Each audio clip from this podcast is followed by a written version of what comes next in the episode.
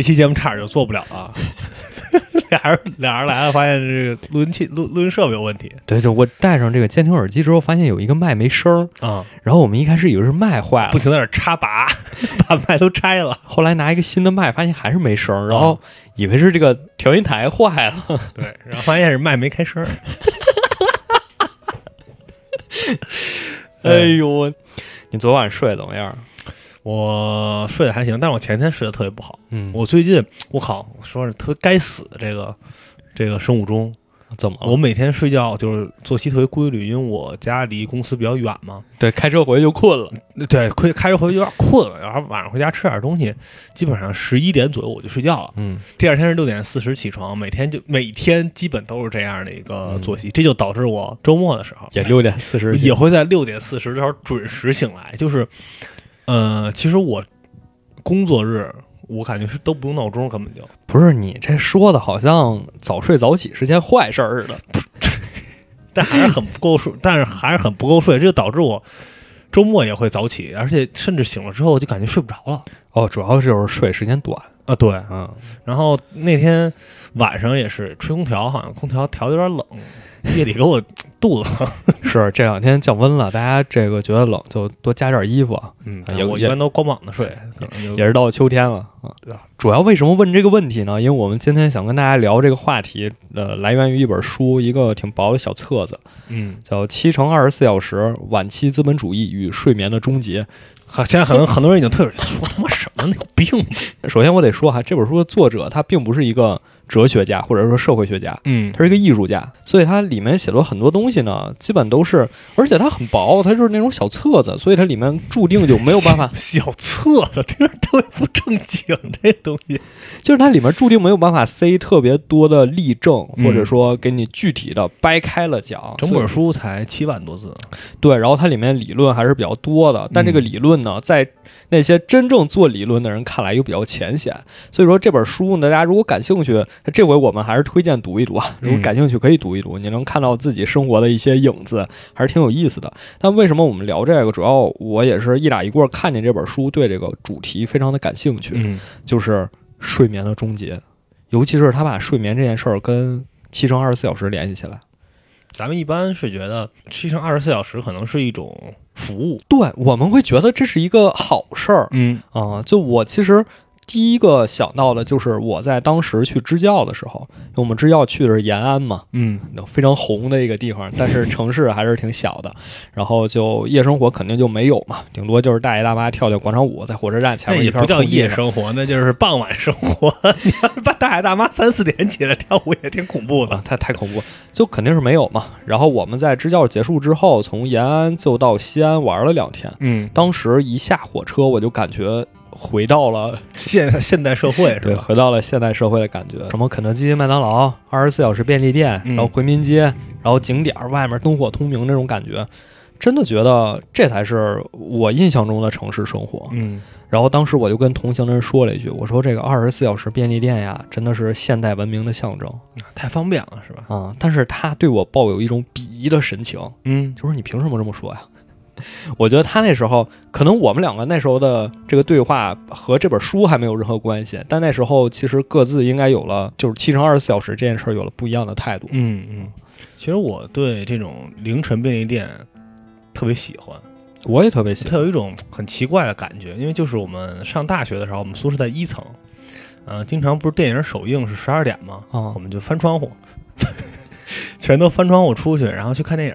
看电影路上就有一个二十四小时的一个便利店，就你就看啊，就特特别恐怖一件事儿。一般来讲，就是十二点左右的时候，有一七八个人高马大男的鱼贯而入到一家小便利店里，吵吵 吵吵嚷嚷的，哎，呦买这个，哎，吃这个吧。然后呼就买完东西就走，但是就是很方便，尤其你看完电影可能两三点的时候，可能又饿了，然后又 对又过去洗劫一遍，哎，你吃这个吗？买完之后，哎，回回到宿舍里，就是可能再大大家大家再吃一顿，哎，就很很享受这种感觉。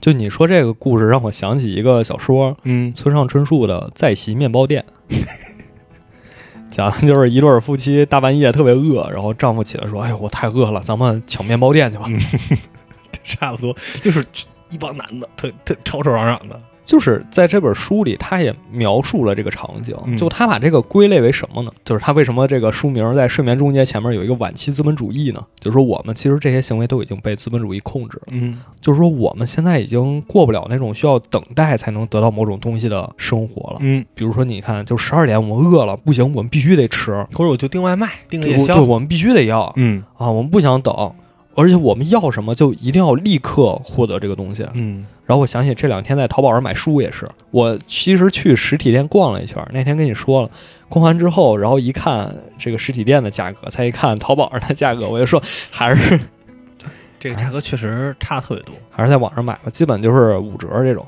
嗯结果你在淘宝上买，其实有一点我是很抗拒的，就是你买完了总得等好几天，因为这是，在其他那个有一个更快的平台，好像是吧？它同城会给你发特别快。但是那就也贵了嘛。嗯就是你看，你想又想啊便宜，你又想这个东西我想要，它就立刻能获得到。嗯，就我们已经陷入到这样一种困境之中。或者说咱们定一个东西，尤其在网购的时候，不是说最煎熬的就是等待的这个过程，对，恨不得嗯、这个邮费人家可能包邮，但你还得问一下，这个能发顺丰吗？啊，而且再说这个便利店呀、这便利店其实一开始也不是二十四小时的，对吧？对，那肯定。啊，比如说咱们最熟悉的 Seven Eleven。嗯 Seven Eleven 最开始一九二几年，其实它一开始是在美国建立的，当时就是一个快餐店。哦它为什么叫 Seven Eleven？因为这是它的营业时间，七点到十一点？对，早上七点到晚上十一点。哦，所以你看，它根本就不是二十四小时的。嗯，但是后来被这个日本人收购之后呢，它开始变成我们现在熟悉的 Seven Eleven 了，而且好像 Seven Eleven 是一个二十四小时营业的一个，一个标杆儿，一个代名词对对对对，一个代名词。就一说到什么二十四小时的，除了像是之前。哎，有一首说唱不是唱的什么麦当劳，它二十四小时的不是开夜店，这种你就能想到七幺幺，对吧？我我我饿了，我说啊，你去七幺幺找一个，对，就嗯我们今天并不是想给大家上课来了，我们是想从自身的经历出发，讲讲我们对于这个主题的一些看法吧。就是二十四小时的东西到底它怎么改变了我们的生活，嗯以及怎么影响了它睡眠的终结嘛？怎么影响了我们的睡眠？就我们还是梳理一下这本书的逻辑啊，嗯简单说一下它的结构。它其实，在第三章讲了一个一幅画，就是说，一七八二年左右，英国画家创作了一个画，叫《夜里的阿克莱特棉纺厂》。就这幅画讲的是什么呢？它整个画的主题是一个工厂，嗯就是六七层高的这么一个楼，然后里面灯火通明，在晚上它在开工，然后周围呢都是郁郁葱葱的树林、草丛什么的。啊，显得特别的突兀。对，就是它是一个对比，就它在对比什么呢？就是对比我们工业时代出现之前这种农耕文明和这种工厂，它在形成这么一种对比你让我前想到前两天看到一个非常有趣的新闻，也是、啊。说一个工厂 夜里灯火通明，人问说你们这干嘛呢？啊，工人。保安说都是工人。结果大家一看是老师在给学生补课，这真的是这是真事儿啊，真事儿。对，所以压力大不大？不是，所以啊、所以为什么打击这些课外补习班儿它好像叫什么来着？那政策双减双减，对。双减。为什么双减？因为不能让你们也成为资本，我真的太有意思了，工人，工人。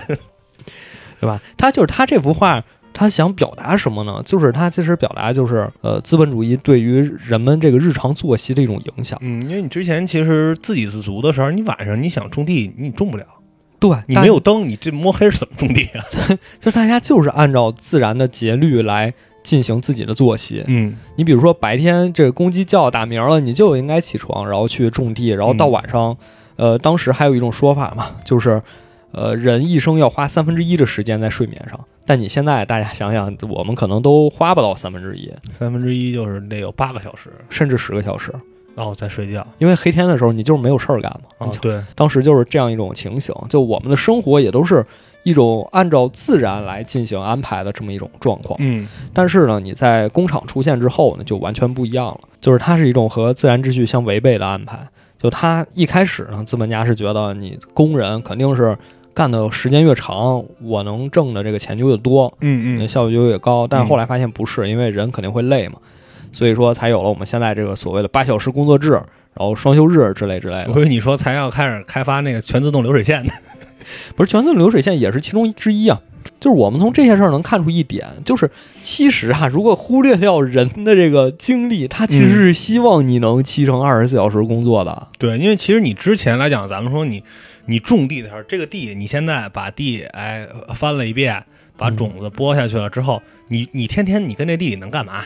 你干不了什么，他不是说我每天在地里走一圈儿，我这个收成就能好一点您得祈祷，啊。对，你就只对你就不是这么回事儿。但是你机器二十四小时开着，只要这流水线上有有人，它就能产东西。它是这个是决定你的生产上限的一个东西。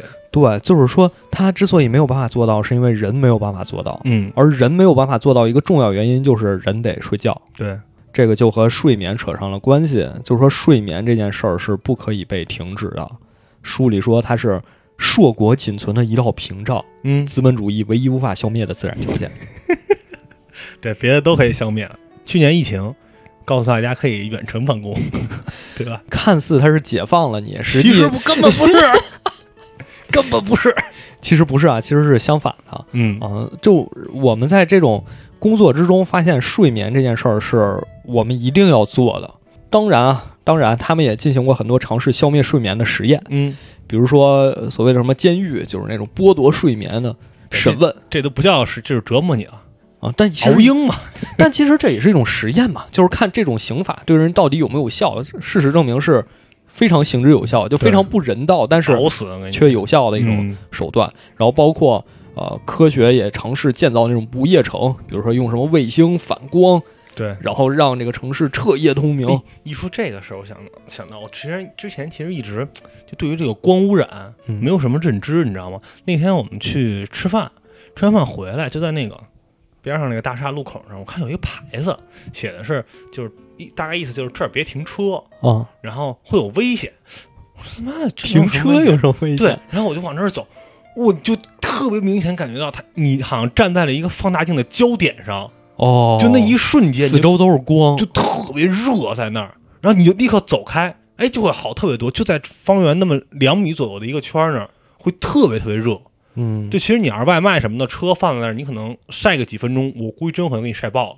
就是说明这个实验可能它不成功的原因也是有有这个有这个风险，嗯有这个风险啊。但是你想想这是多可怕，万一没聚好，是您这整个城市就着了。啊，对，啊真真的特别热的那那一瞬间。然后再有就是科学家们也研究了，就是其他的动物，嗯，比如说有一群候鸟，它们在迁徙的时候其实是可以做到不休息的。边飞边睡，对，疲劳驾驶啊他们也尝试，就是说我们能不能开发一些药物来让人们也达到这种效果。嗯后来发现不行，就他们在士兵身上做实验，就都变成美队，但是失败了。啊，所以说这个确实啊，从这些我们以往人类做出的尝试来看，它确实是尝试过要消灭睡眠，但其实是不行的。啊，或者甚至你看咱们流行的办公室饮料，嗯咖啡和茶，其实不就是为了消灭睡眠吗？它这个不能叫消灭睡眠，就是这个是应该是按我的理解，它是在尝试消灭睡眠失败之后嗯进行的另一步，就是既然我消灭不了，那我就要让它为我所用。弱化它的影响。对，我要逐渐的渗透进来，让嗯睡眠也成为资本的一部分。啊，但是我对咖啡因免疫，但你喝茶呀，你我不我全部免疫，就是我喝茶、喝咖啡、喝红牛、喝魔爪，都不会让我感觉到就是特兴不奋。，这不一定是兴奋的事儿，就还包括安眠药，嗯，就是它让你睡和让你哦醒都是它的一部分，计策。对，都是它的一部分。啊就这个其实让我想到另一个话题，就是他书里也说了，就我们现在生活中、日常中，你很难从其他地方获得免费的饮用水资源了。我大家想想，我们现在喝的水都是收费的，嗯，你包括家里自来水你也得交钱吧？免费的，你敢喝吗？就你也不敢喝，对啊，那下雨免费。就是你看，连水这种我们生活必须的东西，嗯它都已经成为了一种消费品。一种商品。回头你就给你往你家里寄点那个呼伦贝尔空气，我一百一罐儿，啊有病吗？离谱。就是跟那个赡养人类那个嗯科幻小说一样，嗯对吧？你到发展到最后，可能真的你连呼吸空气，你呼吸的空气都是别人的对你不能出你们家门儿啊，你出去就不行。啊，你对，外边都是我的。啊，你看他们也尝试把睡眠变成类似的这种东西，嗯，所以他们既然消灭不了，我们就要通过其他方式来操控你的睡眠，或者我要进入到你的睡眠之中，我要去影响你，我要去干涉你。这个干涉的方式，其实大家也都挺熟悉的，就是《盗梦空间》是吧？《盗梦空间》感想，它渗透睡眠最典型的一种方式就是媒体，嗯啊，就是从一开始的电视发展到现在的互联网。就好像确实人因为这个媒体的这种发展，就睡眠就是睡觉的时间越来越往后推了。对，你看晚上电视之前有那个停播那个符号，花哈，对，停播符号雪花。你现在我觉得可能零零后没见过那根本就没见过那个东西。对，就说这东西，我操，这电视台还能不放东西了。这就是为什么它要做成七乘二十四小时，嗯它要让你永远的这些东西都是处在一种唾手可得的状态而。且还要回看。之前电视有回看功能时候，多让人兴奋。没有，我小时候就是每天早晨想看那动画片儿，但有时候上学就你得走了，然后我就提前让我爸把那动画片儿定好时给他录下来，啊然后就只能自己看录像，就只有只有这样才能回看。但是现在就是你看那种机顶盒什么的，不就一键一键回看，几天前的对，全都能看。你你只要想看，历史记录，对，你就一你就倒吧，对吧？然后后来电脑的出现，你可能又是聊天或者看视频这些，但是你还是得坐在桌子那儿去看嘛。就是在现在所谓的从旧媒体到新媒体啊，它其实还是从过去那种生活方式，就是电视，嗯它你刚才也说它不是一个七乘二十四小时的东西，对，但是逐渐的它会发展成现在这种状态，就是你每时每刻、无时无刻都能获得这些东西。嗯就是书里也说了，电视这东西从二十年代其实大家就已经掌握了生产它的需要的科学技术，嗯但是就一直没有生产，就直到这个全球化的商品经济这个时代来临之后，它才开始登上这历史舞台。而且电视这东西也挺神奇的，它和前一个时代的媒体是不一样的。收音机是吧？收音机，嗯对我想起了之前读另一本书，挺有意思的，也是一个小册子，叫《论家用电器》，然后里面就讲了电视和收音机的区别，嗯嗯他也强调了这一点。比如收音机，你在家里随时都可以听，嗯你随时随地你这边收听，它不影响你干其他的事情。嗯，对，就像听一个电台一样。但是电视不一样，电视会把你固定在一个地方，对，它会把你固定在那儿，就你开着这个屏幕，然后你坐在沙发上，你就聚精会神的看这个而。且甚至有一个很奇怪的现象，就是如果当你爸看着电视睡着了，但你突然换台或者把它关了的时候，他会立刻醒来告诉你：“我他妈看电视呢。对，大家就联想一下那个我们一开始说那幅画”，嗯，就是感觉周围就夜深人静，一片漆黑，然后一个楼，然后每家每户都亮着灯，然后就是电视屏幕发出那种幽幽的蓝光。对，但是人已经睡着了，可是你不能给他关了。总之就是电视，它其实发展到这个时候，它其实是很想多占据你的时间的啊。但是刚才我们也说了，一开始的电视它是有雪花的，一般半夜一点两点，电视台它他们也得休息。但现在不是这样，现在有了一开始先是有午夜档节目，嗯，有午夜档节目小的时候还都是放那种电视剧，对，但现在完全不是，现在是各种各样制作好的节目都给你放上去。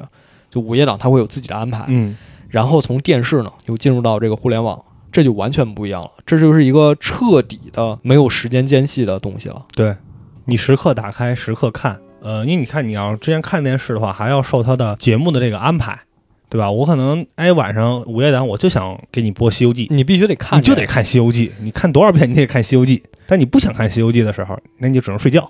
对，但现在不是这样，而且现在它给了你一种幻觉，嗯，就好像你是在自主的搜索某些内容去看，但实际上它并不是这样的。嗯，就像你刚才说的这点，你可能觉得往下一拉一刷新，你又能看到新的东西，你又能看到自己想看那个东西，但实际你还是被控制的。嗯啊，比如说你看的多了，你就首页上都是怒斥群臣，都是有一个人前来买瓜。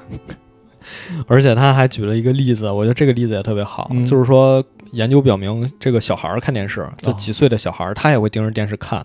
但是就是你刚才说那个，他其实并不是在看电视，嗯，他只是沉浸在这种氛围之中，啊有声光影闪烁，啊对，有画面。啊，对，你要说只是他能，可能天线宝宝能看得懂，其他大人那些看他看不懂，他根本看不懂，哦对，包括像你说的，有时候就是想有点声儿，然后躺着睡觉，嗯就是就是希望有一个这样的状态。但你不能关，主要是你不能关。就所以说，我们的整个睡眠的时间，原本属于睡眠的时间，嗯整个这个生活其实都是慢慢在被渗透的。而且除了电视，我们再抛开啊，回到刚才说城市照明这件事儿，嗯就是路灯这个东西本身，它其实也是承担了这样的作用。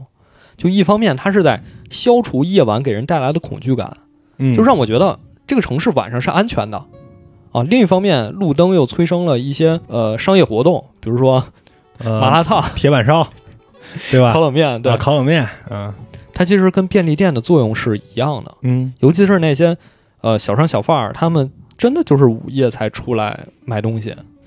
嗯，包括比如说像九点钟到十点钟这种下班高峰期，九点到十点都是下班高峰了，就你你得坐一个小时地铁呀。啊，就是说快到家的时候啊对啊，比如说他在你家附近地铁站，嗯嗯，然后就摆个摊儿，就这对样。，就是然后再一个就是和我们最开始我问你那个问题一样，就是睡眠质量嗯，啊，就是失眠这件事儿失眠，就我觉得失眠吧，我觉得分为主动失眠还有被动失眠啊，啊。就主动失眠，就比如说咱们其实最常见的几个梗啊，包括玩，比如玩文明，下一个回合就睡觉，然后一宿过去了，然后或者说你在这儿，哎，我刷会儿这个短视频，对我就看一会儿就睡觉，哎，你发现看特特有意思，两点了，这就是主动失眠，你还自己不睡。还有就是被动失眠，你可能就是心里装着事儿，或者说，哎，我今天就是这个状态就是特别不好活儿就是没干完，啊，对，或者你就闭着眼，就是朦朦胧胧的，就是睡不着嗯啊，或者说有可能就是你睡着了，就特别吵啊，有有有有点什么突发事件给你吵醒了，这两种呢，就看似一个是你主动的，一个是被动的，但其实都是你被动的，对，都是你被动的，不是都是被动啊，是就都是在刚才我们说的这一系列操作之下嗯给你控制住了。它其实就是一种规训啊，用福柯的话来说是规规训训，但其实其实就是一种控制。嗯因为它和原初的这个词儿的含义还不太一样，因为一开始讲的是那种监狱或者学校，或者说这种它规训，那现在不是，现在它发生在你生活的每个角落，对，就尤其是睡眠这件事儿，就你刚才说主动和被动，我其实觉得你所谓的那种被动睡眠嗯啊，不是被被动动失眠被动失眠，你徘徊在一个清醒和睡眠的中间那个状态。对他这本书里给了一种说法，就是说为什么我们睡不着？因为不管是小事儿、大事儿，我们总有一件事儿会让我们去关心它，去关照它。对你老脑子里老想一件事或者跑马灯在那儿，对，比如说小到我今天活儿没干好，今天作业没写完，大到这个阿富汗现在局势怎么样？你飞机上掉下来的人怎么样了？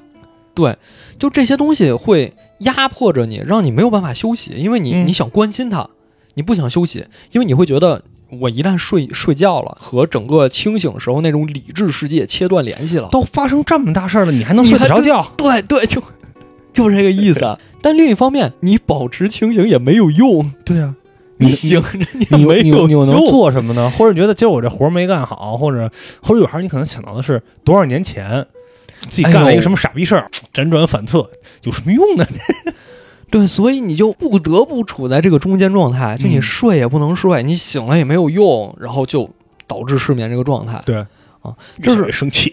这是很典型的一个状态。然后还有一个很微妙的细节，嗯也不是细节吧，就很微妙的东西，大家现在都习以为常，但是其实它代表着很不同寻常的一个意思，就是手机的睡眠模式，手机还有睡眠模式就是包括飞行模式。啊，就是切断联系。大家想一下，嗯，就我们最早用手机的时候，小的时候，关机了。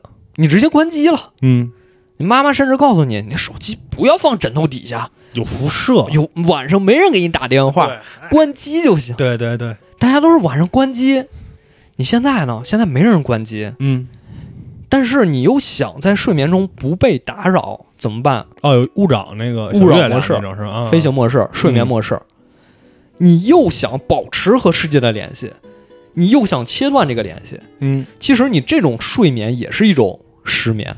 你在你在纠结，其实就你其实不纠结，你只是被迫处在那种状态之中，你没有办法。就你好，你就感觉你关机了没有安全感，嗯，对，是吧？就你你现在是有条件创造一个完全与世隔绝。对对对对，你买个诺基亚，你对像你那天一样买一个诺基亚。然后发现进不了楼，就是他通过这些方式，其实已经让我们每一天晚上几乎都处在一个失眠的状态中嗯。啊。当然我，我不敢说大家什么状态，但至少对我来说是这个状哎，那。你是一个睡眠质量很好的人吗？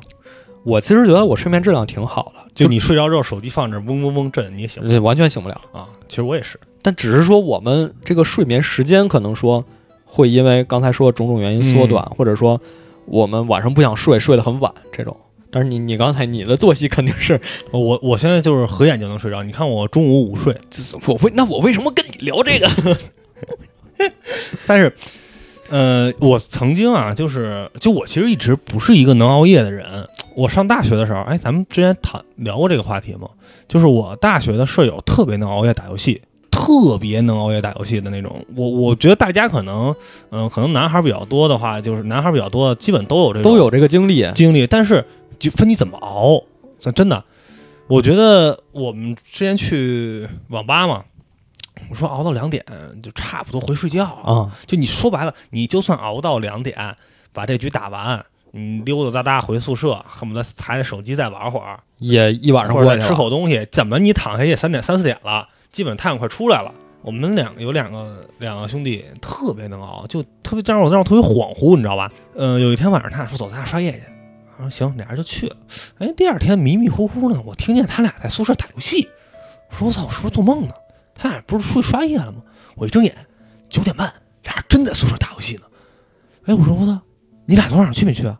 去了，我们俩刚回来，这又开了一把。其实我觉得这个是特典型的一个例子，嗯就联系到我们刚才说从电视到互联网这种发展。你说我们熬夜打游戏，我们到底想要的是什么呢？就我一直想，就是在问他们，或者我，我问周围很多就是特别喜欢刷夜打游戏的人，就就是因为这个东西，你夜晚去从事某种活动，咱们分有一个是必要条件和不必要条件，对吧？咱说大学，哎，说句不好听的，你白天你也不上课，对就就是说有的时候啊，你白天你也不上课，你你你能整整玩一天，不行，我一定要晚上玩。就晚上玩，你跟蹦迪还不一样，没有中午十二点去蹦迪的。那个咱可以理解，我就想喝酒去，是吧？我就想去玩去，或者我去看世界杯，对这种你只能这个时候去，没问题。但这个玩游戏为什么非得晚上去？就是他其实想要的就是一种我对自己时间的掌控感，我在掌控我自己的时间，我就想晚上玩儿，奇异博士，我就想晚上玩，我白天能玩我也不玩儿。就我经常在和他们问这这个问题，就是你们玩回来了，第二天睡一天，基本就睡一天啊。嗯，醒了话也得是下午了。嗯，那这样你说何必呢？而且你去网吧环境又不好，花钱，环境不好，回来一身烟味儿。对，然后我我们宿舍有空调，有有水，有反正要要吃的有吃，要什么都有。你为什么不在宿舍玩对你呢你的身你的电脑的配置也比网吧的配置高，为什么不在宿舍玩呢？我就一直在问，咱们在宿舍玩不不行，我想去网吧玩我真的觉得这个太典型了，啊。就是他其实就是想掌控自己时间。就我们好多人说，哎呀，我睡得晚，其实都会提到一个原因，就是我觉得只有晚上的时间才是真正属于自己的。嗯但这个也就是我们昨天聊的另一个话题嘛，就很多时候我们会觉得，哎呀，现在这个整个城市空间给我们提供这么多便利，我们可以七乘二十四小时，随时随地想要吃的、想要喝的，嗯，呃，吃喝玩乐都可以解决，呃，只要我想，我就能得到。对，我们会觉得在这种环境里，我们应该利用起来。对，我们应该更多去支配我们自己嗯，啊。但其实你想，这种支配反过来其实也是一种被支配。就其实这个我觉得就是没有必要的一件事儿啊。就他提供的这个方便，让你让你在不停的去重复做一件对你身体也有害的，然后没有意义的这么一件事儿。你说它真的是提供了方便吗？它确实是提供了方便呀，它是提供了方便，但是对，就是 它提供的方便的目的是让你去可以去消玩儿，可以随时消。费，去刺激你，通过这种方式嗯让你去投入，就跟我们讲小孩看电视一样，你不是真的想我看电视学东西，你不是，你就是想就想玩儿。躺那儿睡觉，那边电视在这放着，你啊不能给我关，我这在这玩儿。然后我就我一直我和我们大学嘛，我们一直争论了四年这件事，为什么一定要去网吧？对，就我觉得这件事儿，呃，如果说扩大了讲啊，我们我昨天跟你提了一个例子，嗯就是九九六，当然也不一定是九九六，007零零七。那天我朋友圈发的那个某餐饮老大是吧？啊，说有人问我怎么看待九九六，啊，就说我们是七幺五，白加黑夜总会，我们就是这么拼，经常是每周工作七天，每天工作十五小时，白天加晚上，夜里还总开会。不止我一个人这样，我们多少干部为了把饭做好，为了把顾客服务好，就为这一件事儿，没日没夜干了三十二年，才有了今天的一点成绩。奋斗就应该是喜悦的、自愿的，不是每天苦兮兮的边干活边骂人，辛苦肯定是辛苦，但是别抱怨，我们一起高高兴兴的去辛苦。你有多大的辛苦，就有多大的收益。人们常说自律给我自由，同理，奋斗才能创造喜悦人生。然后我截图发一个，狗都不吃，放屁，那就是。但站在我的角度讲，我觉得他说的还挺有道理的。那你别开法拉利啊，不是，就是我们先这么说啊。我们今天讨论这个九九六的话题，肯定不会讨论那么深入。嗯，我们只是从一个比较个人的角度去讲这件事儿。就以上意以下意见，仅代表个人，呃，那肯定是现在就就特别主观。我也没法代表别人，啊，就只是说我的理解而已。嗯啊，不是说我在给大家分析九九六这个东西，对没有这没有没有这个意思。主观啊，说的这些话都就是我其实挺能理解他的，啊，你能理解他？因为我觉得我就一直就我从工作以来我就处于一个这么状态之中，嗯就我这也算是媒体行业嘛，嗯，所以其实有的时候就是要求你晚上干活。对你晚上有时候新闻出来了，比如说最简单的，当然不是我我干的活啊，嗯，就经常晚上我第一时间就看到了巴黎圣母院被烧了，啊，科比去世。那是因为你晚上要熬夜，所以你看到了这个新闻。其实我是熬夜在为了其他的对，因为你出你的主营的板块也属于是就是欧美那个方向，对也有时差嘛源在那边。嗯。嗯。所以就是我其实挺能理解的，而且我也理解他说的这个状态，就是如果你真的想把这个工作做好，你就是要付出，更多的努力，对你就是要付出一些努力，嗯。比如说你会看别人的直播，然后去整理出某些东西，你会去网上各个角落去搜集东西，嗯。而这些东西就是要花时间的，可能白天的工作时间就是不够。或者说你因为晚上要工作，所以就会占用你白天的时间，你要用白天时间休息之类之类的。我其实很能理解他的说法，而且我还理解一个点，就是我们之前所谓的九九六，嗯很大一部分大家反对，是因为大家在被压迫。他认为这就是把我们回到那个那种我们在工厂里干活，血汗工厂，对，你要你要压榨我们的劳动力。嗯我觉得大家反对一部分原因是这个，但如果你真的希望自己能投入到某个行业里，你九九六是必须的。你甚至不这么干，你就没法做好。但这不就是不是？我觉得有的时候就把这个东西就卷不卷的这个问题，咱们另说哈。就是说，比如说咱俩，咱俩是这个公司的，嗯呃，就比如咱们就说一个餐饮行业吧，咱俩是两个大厨，啊、咱俩想开发一个新菜，可能大家就得天天琢磨，是吧？对这个东西，那咱俩开发新菜，咱俩九九六没问题。最后这心态出来是咱咱俩做出来的，咱们多拿钱，那没必要让服务员也跟着一块九九六。哦，那就那我觉得他那个说的可能也没有那么详细，就是说嗯我们怎么样。我觉得这个我们先可以先放一放，也许就是说咱俩大厨才 但。是你看，像其他一些其实那种连锁的，咱们就说炙手可热、就是西贝，包括说海底捞的那个，我不知道你看没看过，是一些海底捞员工的那些。看了，就是他们怎么培训的。呃，对，那种特别累，然后可能你每你今天你是一个服务之星，奖励你这个半个西瓜，这个东西它的它的意义在哪儿？就是我刚才说那个点啊，嗯你比如说，如果我是一个海底捞的服务员，或者说我是一个饭店服务员，嗯那我会觉得我记住这个饭店每一个菜多少钱，它里面有什么食材，或者说客人对某个东西过敏怎么办，嗯这些东西我觉得是我需要去做的。但实际情况是，很多人这个他根本没有做到。那你说他是一个称职的服务员吗？他。但是他就在这个饭店里工作，他也拿着工资。我觉得很多人就处在这两种状态之间，就是他又想把这个东西做好，但是你做好势必你就要卷起来。当然，我很不愿意用“卷”这个词，嗯就我一直在看英雄联盟嘛，嗯然后他们那个欧美赛区、欧洲赛区出了一件事儿，就是 G Two 的老板他在讨论这个事儿，就是说，哎呀，你们中国的选手每天训练十几个小时。他可能觉得一开始他他的表态可能是说，哎，你们训练时间太长了，你们这样卷不好，嗯嗯嗯就好多人就开始喷他。之后他又录了一个视频，他陈述了自己观点，就是我们这个是个竞技游戏，你想成为世界冠军，你想做到最好，那你必须得卷，嗯你必须得花这么长时间在练习上。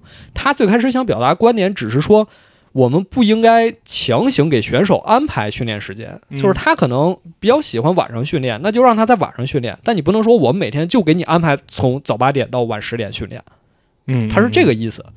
所以我觉得他的态度就很明确的说，如果你真的想把一件事儿做好，做到最好的那一部分，或者说做到你心里最好那一部分，那你就是要做这些事儿，但就比如说，咱俩还说，刚才就比如咱俩现在是服务员，对吧？嗯你现在你把菜单上所有这些忌口，你什么你都记住了，你都背下来了，然后你的服务也很周到，是吧？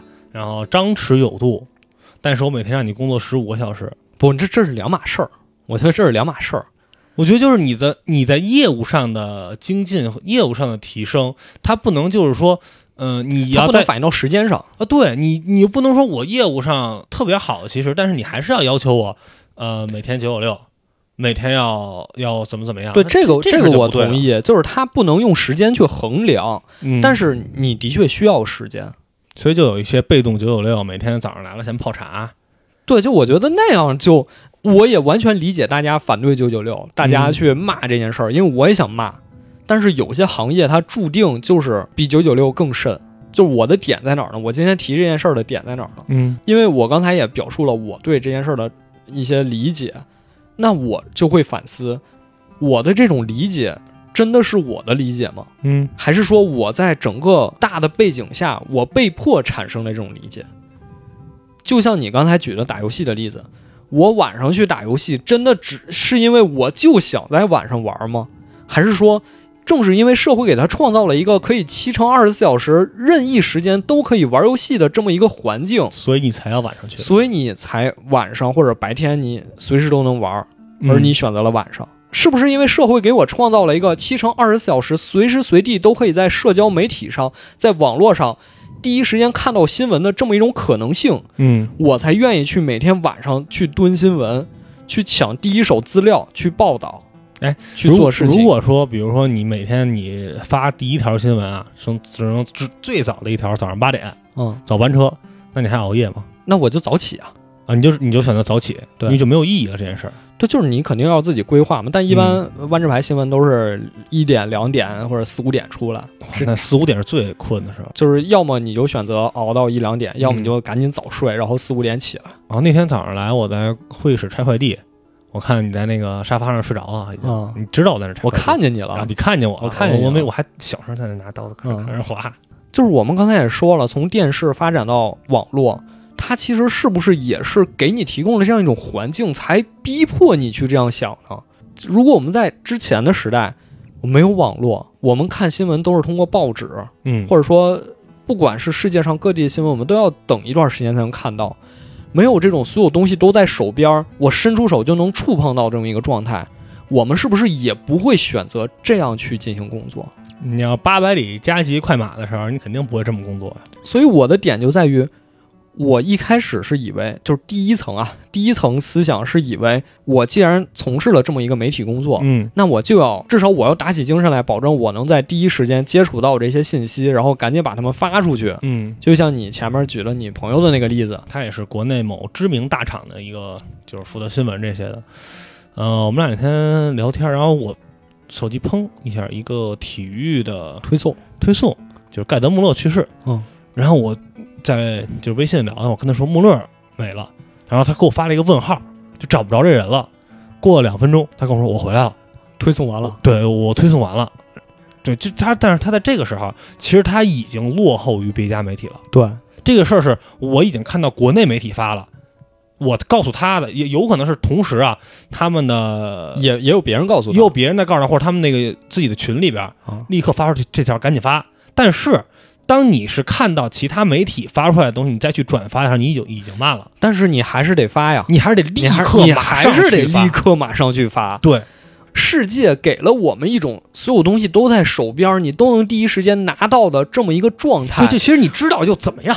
就我想说的是，我们现在处于一种所有东西都能第一时间得到的状态，嗯，但这个状态反过来也倒逼我们处在一种随时随地都要紧张起来的这种生活状态之中。我觉得这个就是在之前的时代完全不可以想象的一件事情。现在你看啊，这个新闻一出，你你其实嗨，要我说，你都不用开任何新闻软件儿推送，你看朋友圈就行。你看朋友圈能知道所有新闻。大家不要忘了我们的主题啊，七乘二十四小时，我觉得这绝对是有关系的。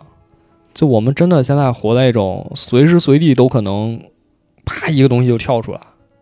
但是我现在就很不理解，就是为什么有这个东西现在跳出来，然后你没有去跟上，对吧？这可能其实，在媒体媒体圈更更最多用的是一个词儿，就是你看谁谁家已经发了，你为什么还没有跟上嗯，啊？你只要没有跟上，你就是失职了，或者你就是有问题。包括说我刚才说到朋友圈，比如说出了哪哪件大事儿，咱其实啊，如果比如你有微博或者你有什么，咱们多少都能知道这件事儿。对如果咱们，但是呢，哎，大部分人呢还是会选择我在朋友圈里边儿把这个东西发一截图哎你不知道，我知道。啊，配一个文配文，我操，我觉得这个就还是回到我们这本书的题目，为什么叫晚期资本主义啊？嗯就它其实已经不鼓励你去消费某种特定的东西了，它是去鼓励消费这件事儿嗯啊。这你看之前我们说啊，你要买这个，你要买那个，现在不是，现在你只要买买买，买什么东西不重要，因为生产的这些产品、这些商品永远是过剩的。消费它的目的已经不是某种东西了，它的目的是消费本身嗯，啊。就其实现在已经在从消费物质变成了消费时间，对，或者消费信息，它其实有两个点，第一个就是我们确实想要某种东西，嗯但另一方面要我们也认同，就是说我们拿到这个东西可能很快就会更新换代，它很快就不是最新的东西了。嗯就我们还是活在这两种认同之间的这个夹缝之中。我的电脑还是幺零六零，现在都四啊不二零六零二零六零，对不起，幺零六可还行二零六零二零六零，现在都是三三零九零是吧？拿到某个东西它不重要，嗯，重要的是你得和世界保持同步。要不你就 out 了。对，哎，这这词儿怎么样？这词儿怎么样？有年代感吧？没没没有被时代抛弃吧？你 out 了就是你得保持同步。啊！就你昨天提那个例子特别好，我觉得，但这不是什么好事儿，反正。但我觉得还是说一说啊。我先说啊，没有对老先生不尊敬的意思。嗯，咱就是举个例子说说媒体的事儿对，就是你看，五月份吧，嗯，袁隆平这个去世那条新闻，嗯，嗯，其实咱们大概捋一下啊，当时发生什么了。先是一大早一，这不是大早啊，那天我去医院抽血，早上九十点钟吧，差不啊，多，差不多抽完血我去边上喝咖啡去，那个路上，哎，我一看大新闻，袁隆平先生去世了。对，先是微博发出来，然后各个的软件开始陆陆续续的都推，对，就是你刚才说那个状态，哎，让大家发跟上。对跟上跟上跟上跟上，然后朋友圈就开始缅怀，当当然缅怀是应该的啊，缅怀是应该的。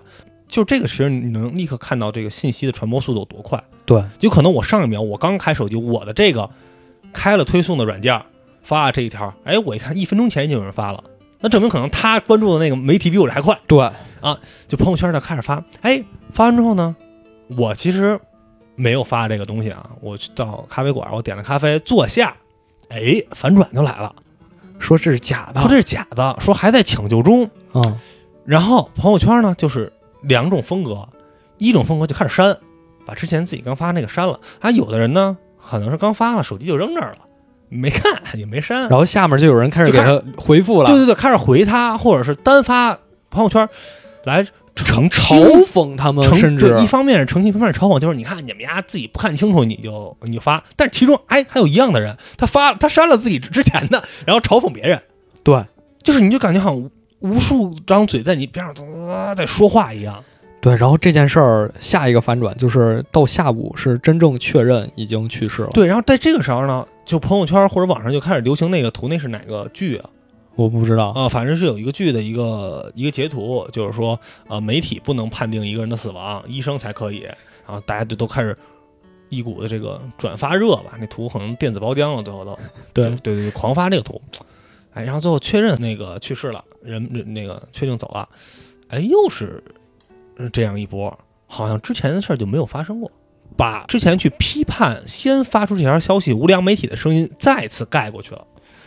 就我觉得这整个事件啊，就短短的一天里啊，嗯，就真的是让我觉得大家大家在意的不是这个新闻本身，对，在意的是我一直知道的比你们多。呃对在这个这条新闻上，我一直走的比你们远，我走在最前面。你在第一层，我已经我比你们快第二层了。你刚你知道先生去世了，我知道，哎，假的，对，你你不行，你干嘛呢？你是不是互联网时代啊？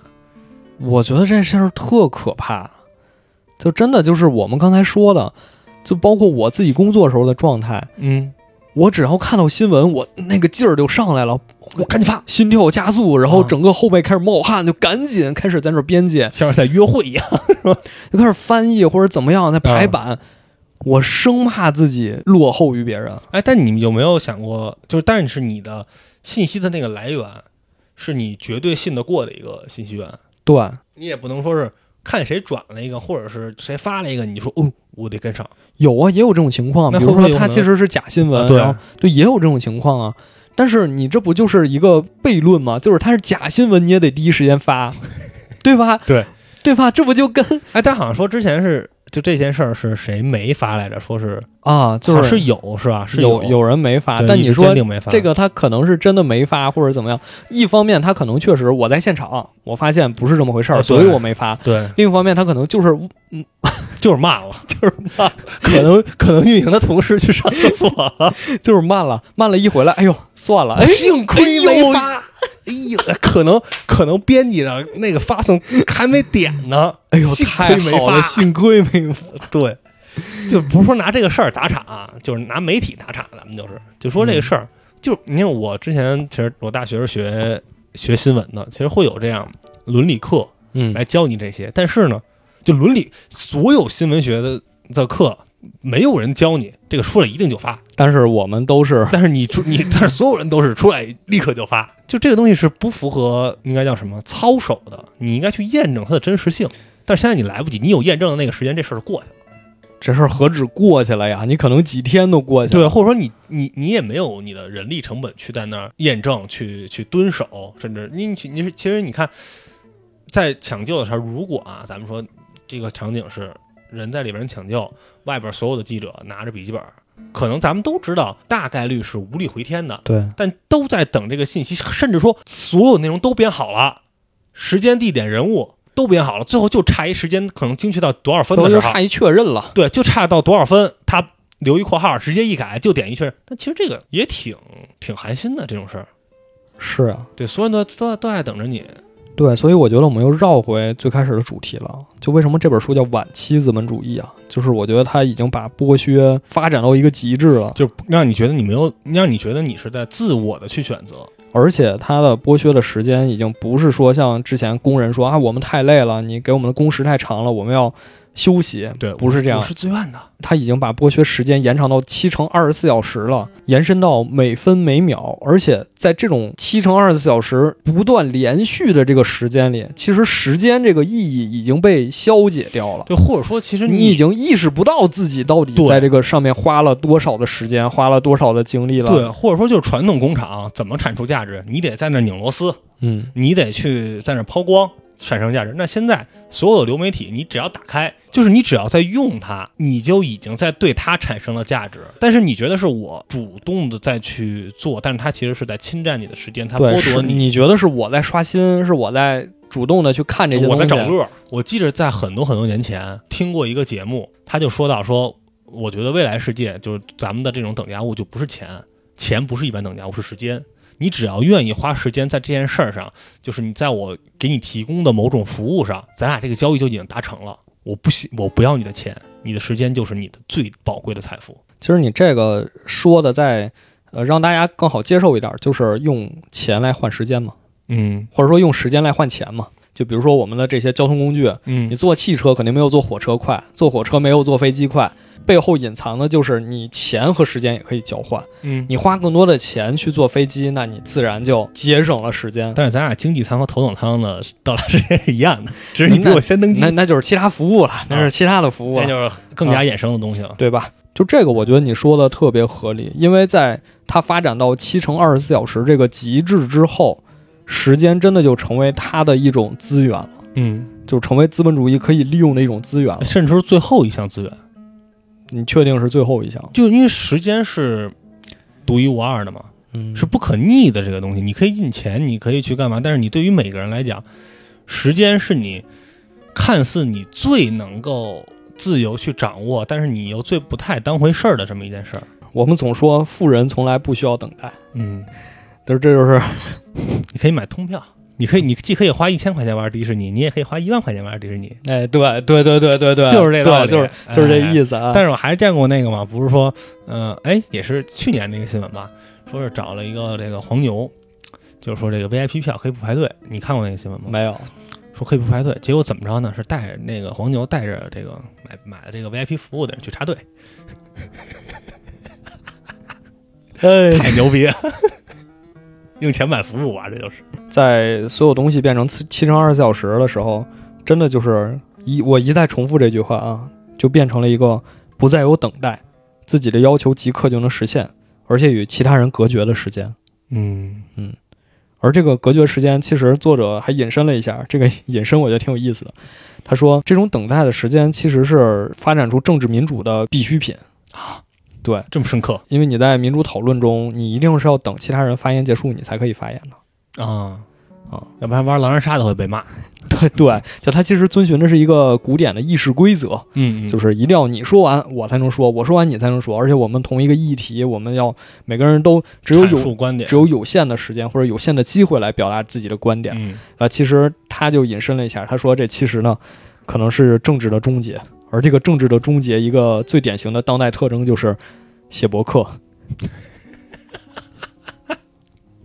就因为我们不再需要去等待时间和别人对话了，我们已经不需要和别人对话了，我们需要随时随地能说上话，随时随地能表达自己的想法，随时随地能自说自话的和自己交流。嗯我们不再需要一个读者了，我们只需要把自己想的东西、自己想说的东西表达出来，我们就已经完成了。指不定哪天你就火了。他倒没有说火不火这件事儿，我觉得他讨论的是这个模式，嗯包括我们说朋友圈啊、社交媒体这些东西，其实都是一样的。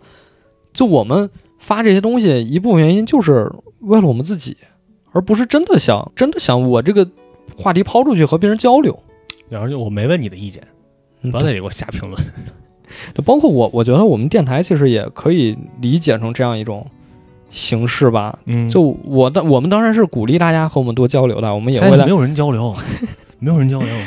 就说了这么多啊，也不知道我们有没有把我们俩想说的给说明白。嗯就反正简单来说，我的观点就是，我不认可这是一个好的现象。现象，但是嗯我们又没有办法，就是因为还是就像我们刚才说的，我们享受了太多这种模式带来的福利了，但这种福利给我们带来又是很多有压力的东西嗯，啊。我我是觉得比如微信的初衷是吧？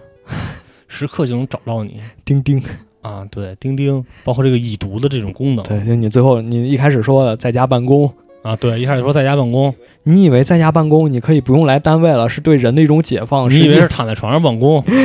实际你是二十四小时全天候的在线，你要随时，尤其钉钉这个看见你消息看没看，这个太可恶了。其实我有一个问题啊，啊，嗯，所以咱可能咱俩工作性质不一样哈。嗯就比如说你现在就是，比如你你假期吧，你嗯周末今儿就今儿就确确实实是你的假期，嗯好吧？然后你现在自己在外边玩呢，哎，突然有这个你的领导找你，你有这个什么一个东西，你来发一下。嗯，但是这个东西呢，是一个不是那种大新闻似的那种东西，哦那肯定我就不管了，你就不那你会就是看不见，就是除非你是那种我必须要发的大新闻，我嗯肯定才会你就第一时间就赶紧找一个地儿能发就啊先把其他的反它发出去。正你就。对，其他的我应该爱找谁找谁。对，因为就这就是我的态度嘛，就嗯。我觉得我肯定是不支持这件事儿的，所以我觉得能尽力的保证住自己的私人生活不被这种这种时间观念腐蚀，这种七乘二十四的时间观念腐蚀还是挺必要的。反正我一直特别抵触就这种事儿嗯啊，就是我觉得，嗯，如果啊，咱就说真是特着急一件事儿，不不不干不行的这么一件事儿啊，想想办法也行。但你要说就是一个本职工作之外的啊，不重要、不不紧急的，你还非要周末，我觉得就挺缺的这事儿。但我顺着你的话讲啊，嗯，不存在不干不行的事儿。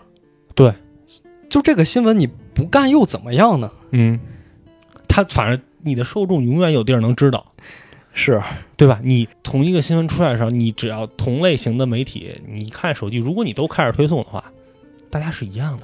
但还是现在整个的这个状态逼迫你去不得不去这么做。嗯我当然我自己啊，我很享受这种大城市给我带来的便利，嗯，包括北京。其实十年前我刚来的时候，可能也没有这么多二十四小时的便利店没有啊。我们这学校门口只有一个麦当劳，但是现在这个你看咱们哎公司这儿但是夜里的麦当劳你去过吗？去过呀，嗯，都是流浪汉。对，真的都是流浪汉，但是挺好的。是这挺好。至少给他们有一个地儿，是吧？对，挺好的。然后你看，现在咱们公司对面三家便利店，楼下还有一家，然后这周围小区基本每家都有，都是二十四小时的。我一方面很享受这个便利，另一方面呢又没有办法，因为你在这个状态之中，你就是要像刚才说的，有什么东西你要处在一种随时准备好的状态，包括你的睡眠时间也是不断在被侵蚀，你要保持你随时可以联系上你，就是一种很微妙的状态吧。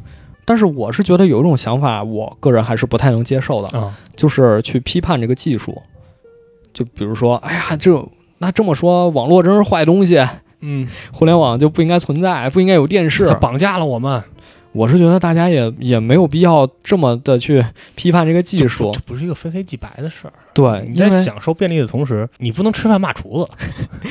就我要讲一个很古老、很古老的故事啊啊，就是那就以这个故事作为今天电台的收尾吧。行，就柏拉图在《菲德洛篇》里讲了一个故事啊，嗯，就说以前埃及有一个国王，这个国王有一天召见了一个使者。